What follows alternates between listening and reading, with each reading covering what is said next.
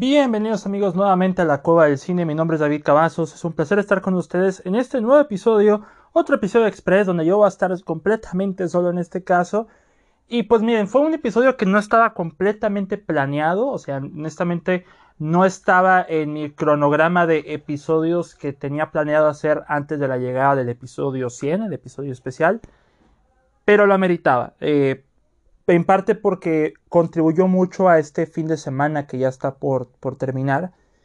Y pues es también una especie de ataque a la nostalgia, porque pues necesitaba hablar eh, no de la saga, pero sí directamente de esta película, honestamente. Eh, al menos dar mi opinión más completa de esta película, eh, principalmente porque es la cumpleañera. Es la cumpleañera este próximo si no me equivoco, 15 de noviembre, si no es que el 16 más o menos, se cumplen 20 años del estreno de Harry Potter y la piedra filosofal. Harry Potter and the Sorcerer's Stone, como es en, en su título original, o para los Estados Unidos, para los gringos que no lo entendieron, es Harry Potter and the Philosopher's Stone, eh, como también se le conoce. Película del año 2001 que inicia con esta pues mágica, probablemente mi saga favorita de la historia del cine, que es Harry Potter. Y ese va a ser el pequeño episodio especial. Le quiero dedicar un breve comentario a, esta película porque lo ameritaba. Y pues recientemente, el pasado jueves 11 de noviembre, 11 del 11, para que vean que todo está conectado, fui a revisitarle el cine. Fui ya, Cinepolis la estrenó por los 20, eh, los 20 años y pues se tenía que ver en la pantalla grande como tenía que ser. Eh, la pasé bastante bien viéndola.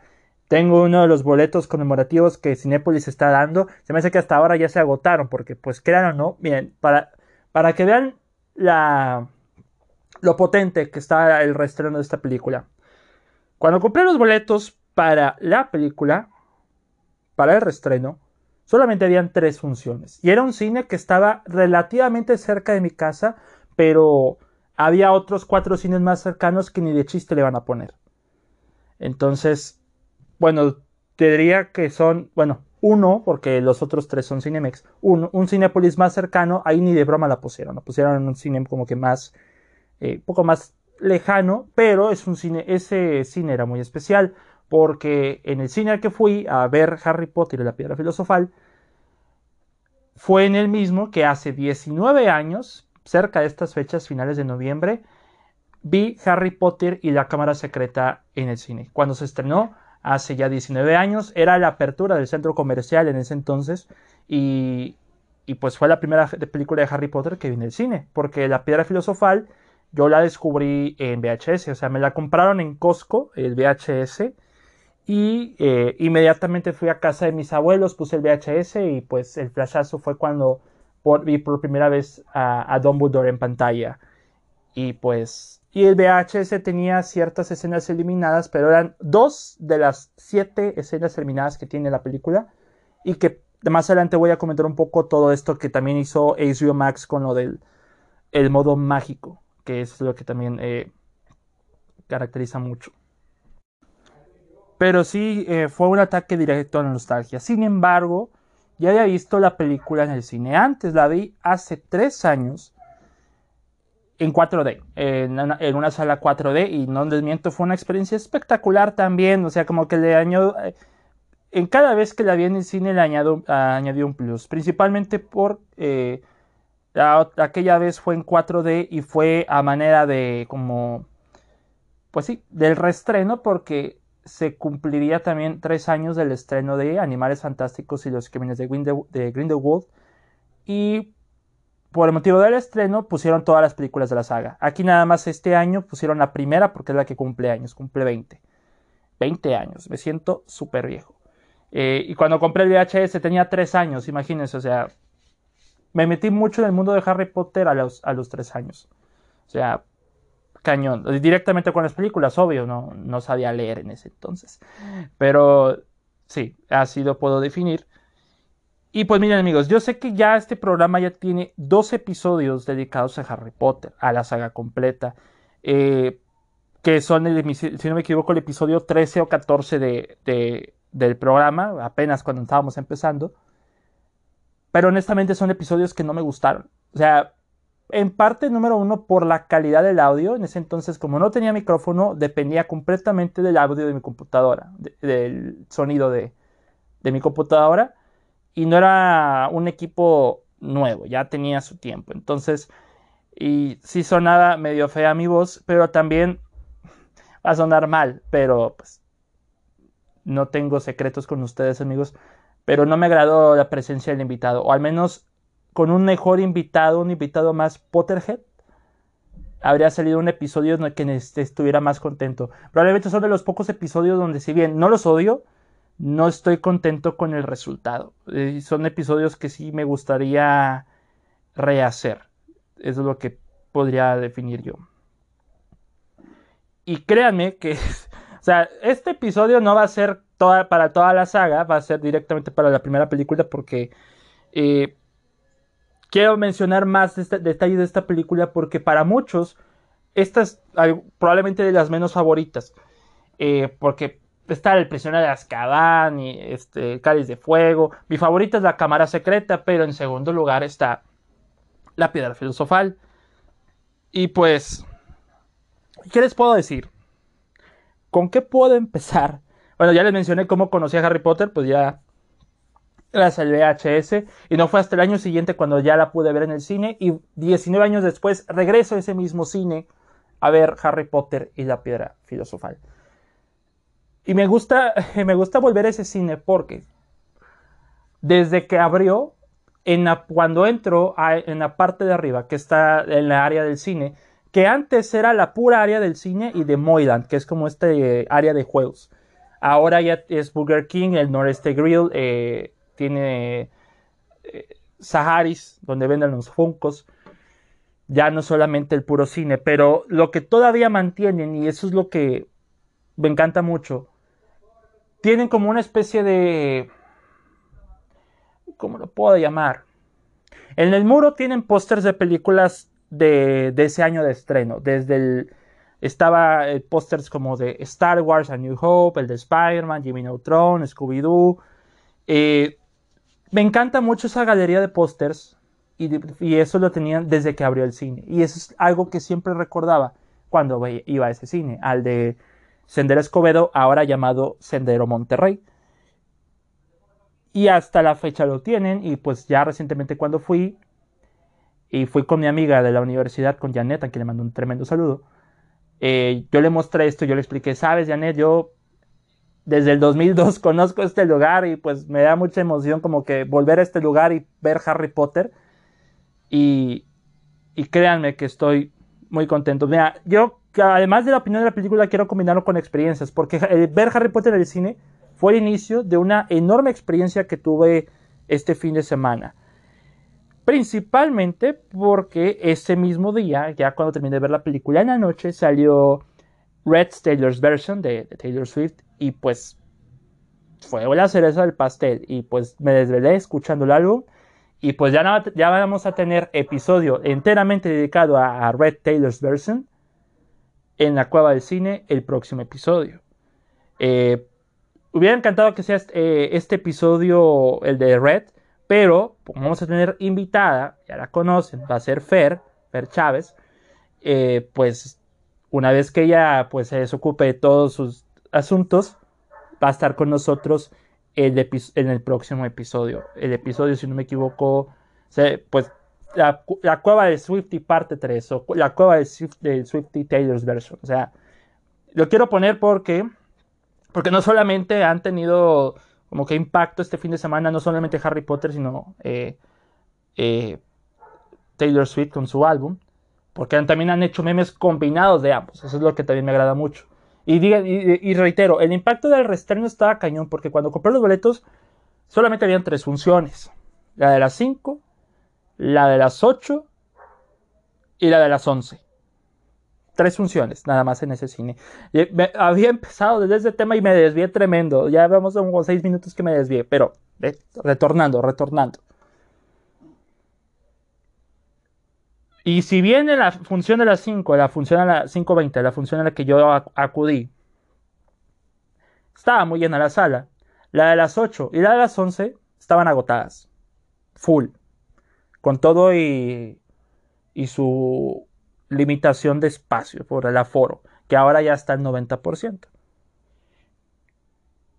Y pues que me entero que en el día del estreno, el reestreno, el jueves, ya cuando fui al cine, no solamente había una sala para Harry Potter a la que pues, estaba abierta, a la que yo fui, abrieron cuatro salas más. Cuatro. El cine tiene 18 salas. Tiene 18. Y de esas abrieron cuatro. Y pues siendo honestos, no hubo ningún estreno de este fin de semana así que digas resaltante.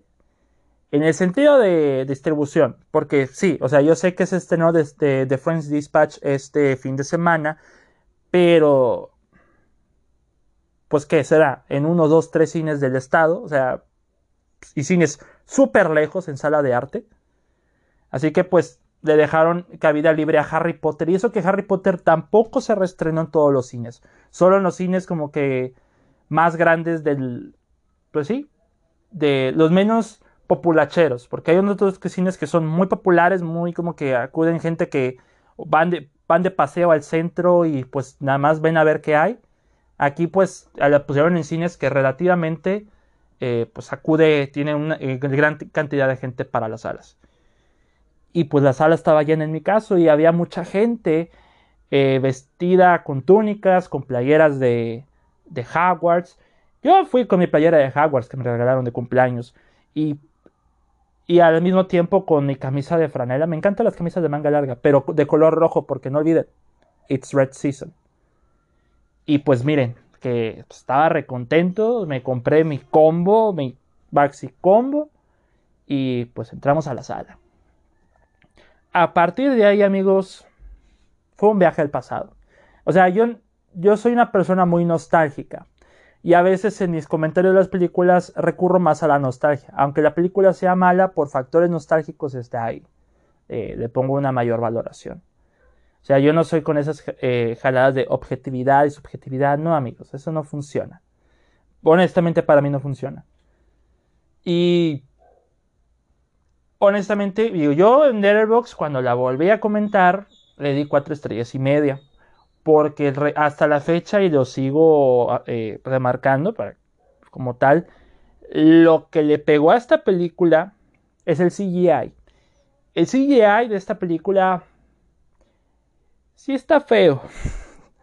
Sí es, no, no, envejeció nada bien. O sea, eh, el mismo Chris Columbus dijo que pues estaban a las apuradas por los efectos especiales y pues se lamenta un poco del resultado final de esos efectos y pues para la segunda película prometió mejorar y sí, mejoraron bastante.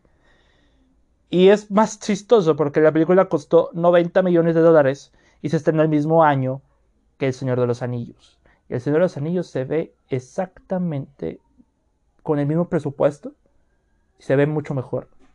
Se ve mucho mejor.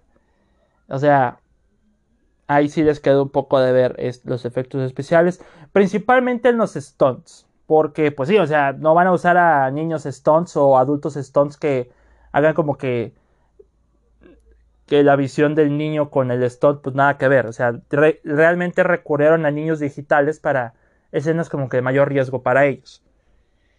El problema es que no los animaron bien y pues tiene sentido porque Originalmente la película estaba contemplada para salir en verano del 2001. Por esas cuestiones se terminó retrasando hasta invierno del otoño, bueno es noviembre del 2001. Entonces, si, si hubieran agarrado más, poco, un poco más el CGI, pues se sentiría muchísimo mejor.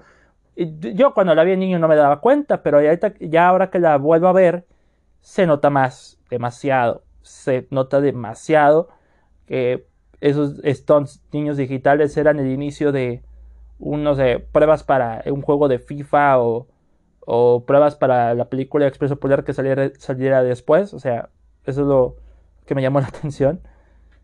Pero la magia sigue ahí. Si hay algo que me gusta mucho de esta película, y quizás creo que es el, el factor determinante del por qué la disfruto más, es la música. la música de esta película. John Williams, para mí ese es su trabajo. Para mí es mi trabajo favorito. El trabajo favorito de John Williams de, que, te, puedo argumentar. O sea, ya he hecho Star Wars, Jurassic Park, Indiana Jones. Pero bueno, Star Wars tiene lo suyo. Me, me, me gusta el de Star Wars.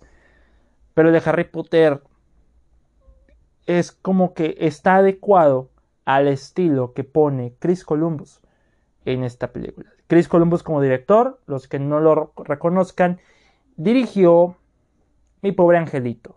Las primeras dos de Mi pobre angelito, para ser preciso. Y en esas películas el soundtrack o, el score musical corría a cargo de John Williams. Y en cierto modo se parece bastante. Eh, para ponerlo de esta manera, en la escena de Navidad, en la que Ron y Harry pasan su Navidad en Hogwarts y abren los regalos, la música me recuerda mucho a mi pobre angelito. Y, y se siente muy mágico. O sea, hay, momentos musicales muy buenos. Sí, aportan momentos de mayor impacto a la película. Una de mis escenas favoritas de la película es cuando los niños, los de primer año, ven el colegio de Hogwarts por primera vez. Cuando van ahí en, las, en el bote, ahí en el lago, y pues ven en la noche en su máximo esplendor a Hogwarts. Sí.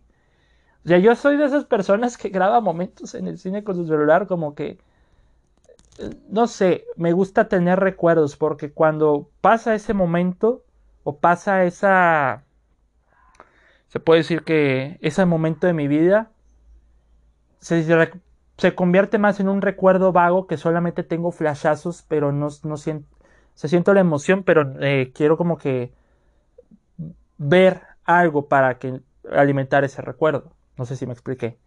Y pues sí tuve que grabar ciertos momentos que me gustan mucho de la, de la película. Mi amiga también, o sea, grabó momentos, sea, no, no, no la culpo. O sea, ella también estaba súper, súper emocionada, eh, súper contenta por, y también riéndose, este, eso también como que me ayudó mucho a mí. Fue algo muy, muy bonito de ver. Eso sí, eso sí me gustó mucho. ¿Por qué la segunda, digo, por qué es mi segunda favorita de la saga? Eh, pues digo, el, eh, CGI hace que esté en segundo lugar. O sea, la cámara, la, cámara de los secretos es la más redonda para mí. Tiene todos los componentes y es una mejora considerable de la anterior. Porque ya, eh, pues si bien la piedra, la piedra filosofal nos presentan todo este mundo mágico antes de llegar a Hogwarts en 40 minutos de película. Dura dos horas y media. Y pues a mí me transmitió, muchos sentimientos. Eh, la manera en que inicia la película, eh, la manera en que transiciona la cicatriz del bebé de Harry para mostrarnos el título de la película y luego mostrarnos esos 11 años después, también fenomenal que, en paréntesis, eh, lo que tiene de contenido inédito en la... Lo que te ofrece Cinepolis de, para la escena de aniversario, que es el contenido inédito, es un vistazo del modo mágico que está en HBO Max. Honestamente, yo a mí me hubiera encantado que mostraran la versión extendida como tal de la película, pero a la vez es entendible que no lo hicieran porque la versión extendida no estaba para cines. O sea, forzosamente era para el formato casero. Y pues mira, que tiene sentido. Lo que hicieron nada más es mostrar los primeros 20 minutos de la película nuevamente, pero con el modo mágico. El modo mágico eh, incluyen comentarios de Chris Columbus, datos curiosos, trivias, este, eh, está la snitch pasando como que como nosotros como buscadores de, del juego de Quidditch. O sea, para los fans es muy bonito. Y con comentarios del director, con Chris Columbus, también está bastante padre. Eh, lo pueden encontrar en HBO Max, eh, completa la película y en su versión extendida. Eh, también ya ahí incluyen las escenas eliminadas. Que si bien las escenas eliminadas sirven más para complementar el setting de la escena, tampoco se encargan de que, ah, te perdiste este momento y no, es que esto viene en el libro. O sea, son escenas eliminadas que, entendible, muy entendible que Chris Columbus las haya cortado, porque también es algo que me gusta mucho esta película. Tampoco soy una persona que se fija mucho en la adaptación de que, ah, esto no es muy fiel al libro, por eso es muy mala. No. Pero si algo puedo reconocer de Chris Columbus es que hizo su tarea como adaptación. Porque si bien es el libro, uno de los libros más cortos, mejor dicho, es el libro más corto de toda la, de toda la saga y es la segunda película más larga de toda la franquicia. La segunda o la tercera, porque no, creo que es la, es la, es la segunda, porque todavía tiene, está dando tiros con el misterio del príncipe. La más larga es la cámara secreta. Igual, es un libro súper corto, pero la película más larga, porque se encarga de, Dios, establecer todo, todo, todo para que conozcamos este mundo, porque aquí algo que me gusta mucho de esta película en comparación al resto de la saga es que aquí sí sentimos, junto con la segunda, que sí estamos en una escuela, que no estamos en una batalla del mundo mágico, de política, del ministerio. O sea, cuando nos, enamoramos de este mundo porque sabemos que es una escuela de magia. Y aprendemos hechizos, y aprendemos transformaciones, y aprendemos eh, conjuros, y aprendemos de pociones. Y, y es lo que Chris Columbus adapta bastante bien. O sea, no solamente es el primer año para Harry, también es el primer año para nosotros como audiencia. Nosotros estamos dentro con, esos, junto con esos niños, apenas conociendo este mundo. Somos hijos de magos cualquiera. O sea, o sea, y eso que fui a ver la película con mi varita de Sauco. Y, o sea, se me hace que, eh, pues, cuando escuchen este episodio, pues, algunos no van a entender mi emoción, pero, pero sí estoy es que es mucho, es mucho para, para un fin de semana. Tenemos a, a, Harry Potter, luego a, Taylor y luego todo esto del Red Season. Eh, y luego en videojuegos también el Grand Theft Auto y el Forza Horizon 5. O sea, para mí es un fin de semana épico, épico, eh, como tal. Y pues sí, amigos, sí tiene sus déficits la película, la piedra filosofal, es completamente entendible. Eh, ahora que la volví a ver, siento que de los tres niños protagonistas, el más débil siempre ha sido Daniel Radcliffe. En cuanto a actuación infantil, ya mejoró con el tiempo, mm, ha mejorado bastante, pero ahí sí, entre Hermione y Harry se dan a tiros a ver quién es el que actúa de manera más inexpresiva. El mejor de los tres en cuanto a actuación siempre ha sido Ron, Rupert Grint, porque como que gesticula muy bien, es un muy buen actor físico. Y las, expresiones que da y la manera en que arroja sus diálogos son muchísimo más creíbles que los otros dos niños. O sea, eso está bastante interesante. Y pues, ¿qué les digo? Miren, yo ya había leído el libro dos veces. Ya he escuchado el audiolibro, en un solo día me lo aventé, pero en uno o dos días el audiolibro con Carlos Ponce. También ya me lo aventé. Y les puedo asegurar que en materia de adaptación, Chris Columbus hizo un muy buen trabajo. Y pues se, nota que Chris Columbus le funciona mucho trabajar con niños. Porque ya lo hizo antes con Mi Pobre Angelito. Él fue el guionista de Los Goonies, otra película con un grupo de niños protagonista. Para él que Harry Potter fue le quedó como niño, anillo el dedo. Y lo disfrutó. Pero sabían que era una saga de siete libros. Que el trabajo iba a estar pesado. Y Chris Columbus solamente aguantó en parte hasta la tercera película. Y en eso que en la tercera nada más fue productor. Nada más. O sea, no, no volvió a dirigir. Se lo, dejó se lo dejaron. Se le van a dejar a Guillermo del Toro. Pero como estaba haciendo Hellboy, se lo dejaron a Cuarón. Por recomendación de del Toro. Entonces. Llevamos 23 minutos de, y pues solamente estoy hablando de como que momentos, situaciones. Eh, también algo que me gusta mucho esta película a comparación del resto de la saga es Dumbledore. Richard Harris como Dumbledore es como ese abuelito que todos quieren tener. Es, un, es como es un abuelito cálido, amable, que cuando te habla eh, eh, como que sientes paz.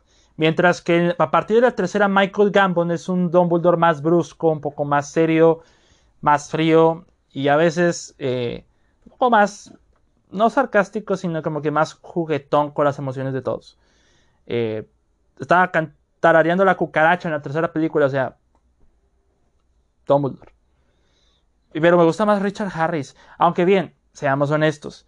Para el futuro que tenía esta, esta saga con las momentos que iba a tener Dumbledore, pues se le iba a complicar mucho más a Richard Harris, sin duda alguna. Se le iba a complicar muchísimo más.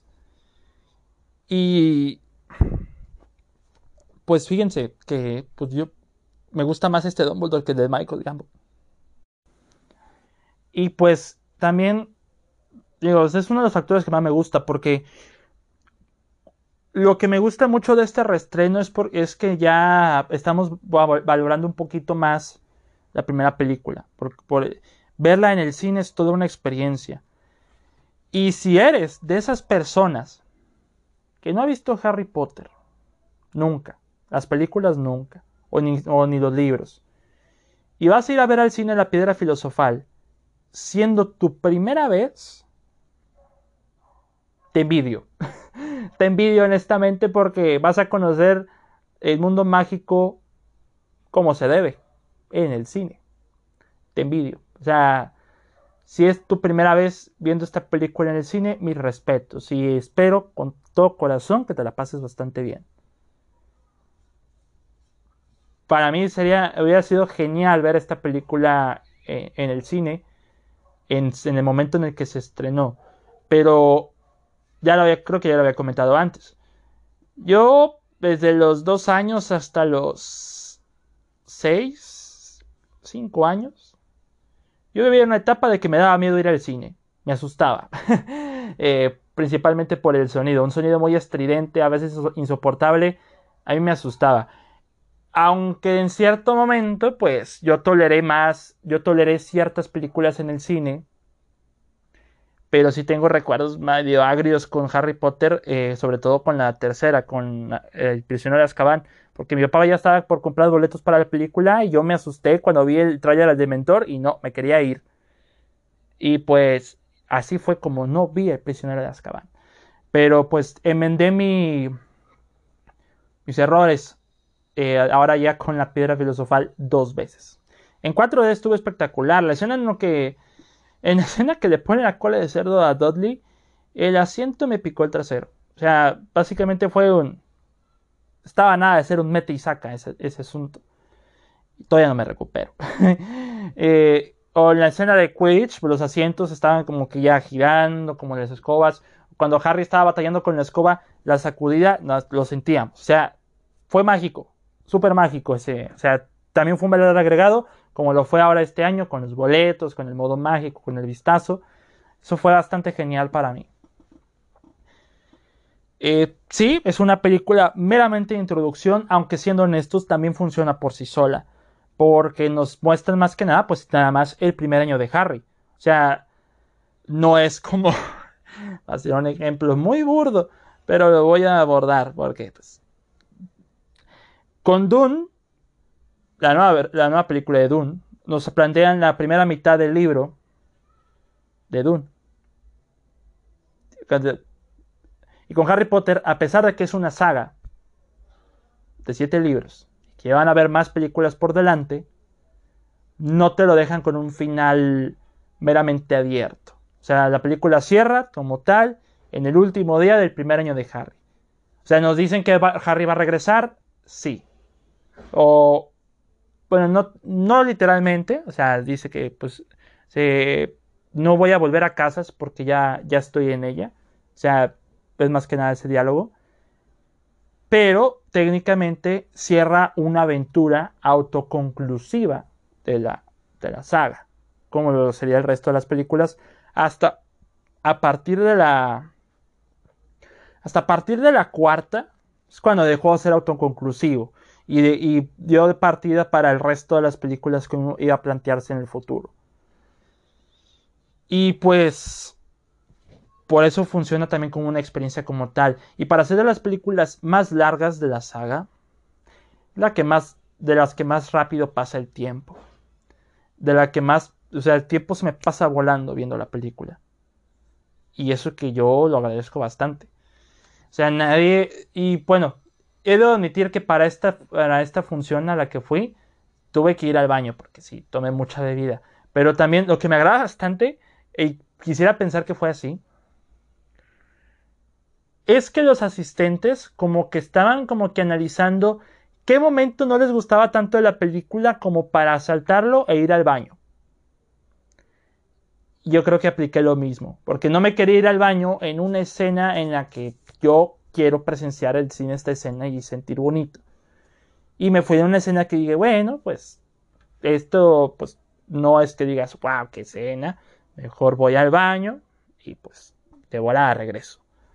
O sea, eh, y muchos estaban aplicando esa, como que estaban viendo, no, ¿en qué momento me voy? Pero todos estaban inmersos en la película, riéndose, había niños apenas, imagino que es la primera vez viendo eh, la película, que bueno, que, que inicien su infancia con Harry Potter. ¿Y qué les puedo decir? La pasa bastante bien.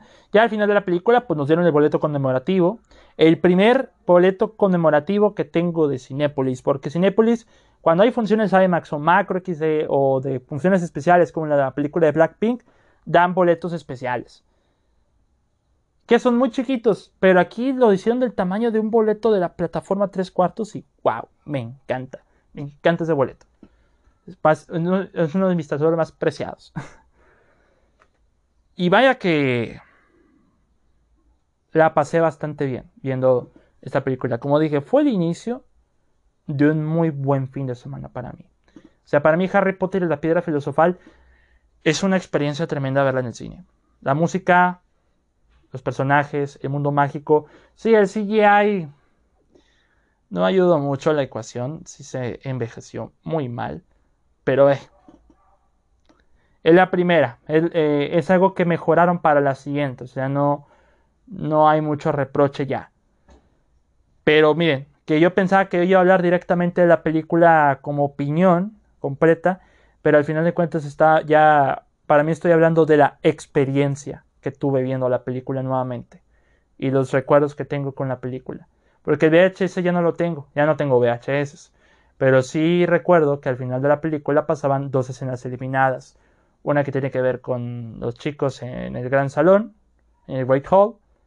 Y la otra es la versión completa de la clase de Snape de pociones. Porque tiene el final, la escena tiene un final como distinto. No, bueno, no distinto, sino complementario. Se le complementa más. Pero ustedes ya lo descubrirán en el modo mágico, que pueden ver en HBO Max eh, en festejo del 20 aniversario. Y pues, como eh, les digo, este es uno de los episodios que no tenía planeado. Y el siguiente que vamos a tener, que va a ser una semana tremenda de episodios. Vamos a tener el episodio de Red Sailor's Version, que va a ser el próximo, ya lo van a tener en los próximos días. Vamos a tener eh, la opinión de Cowboy Bebop, de live action de Cowboy Bebop.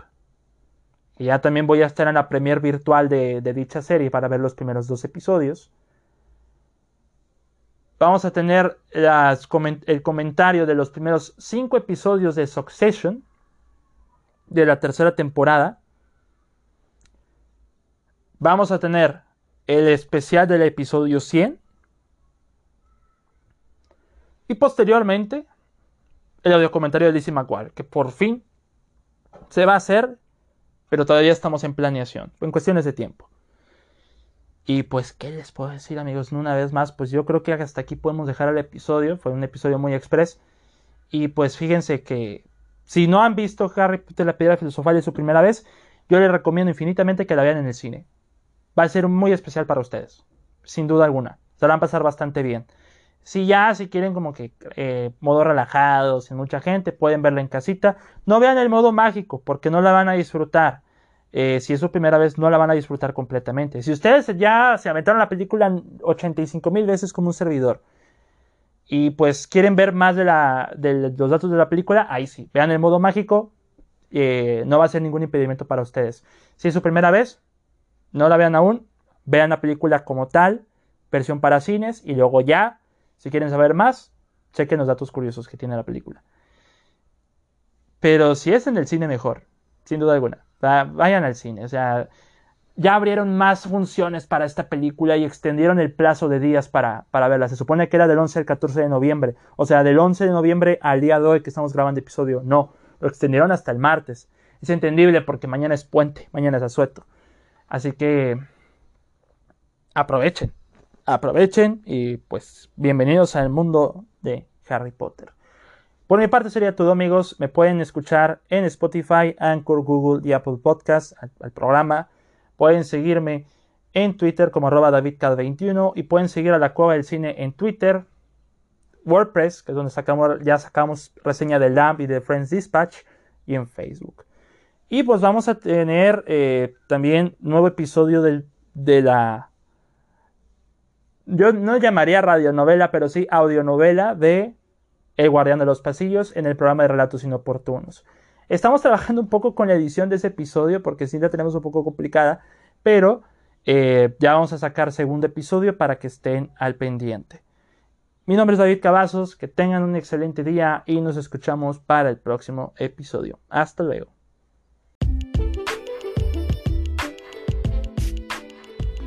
Muchas gracias por escuchar este episodio. Recuerda seguirnos en Spotify, Anchor, Google y Apple Podcast. Puedes compartir este episodio con tus amigos por medio de Facebook, Twitter o donde quieras. Muchas gracias por estar con nosotros en la cueva y muchas gracias por tu apoyo.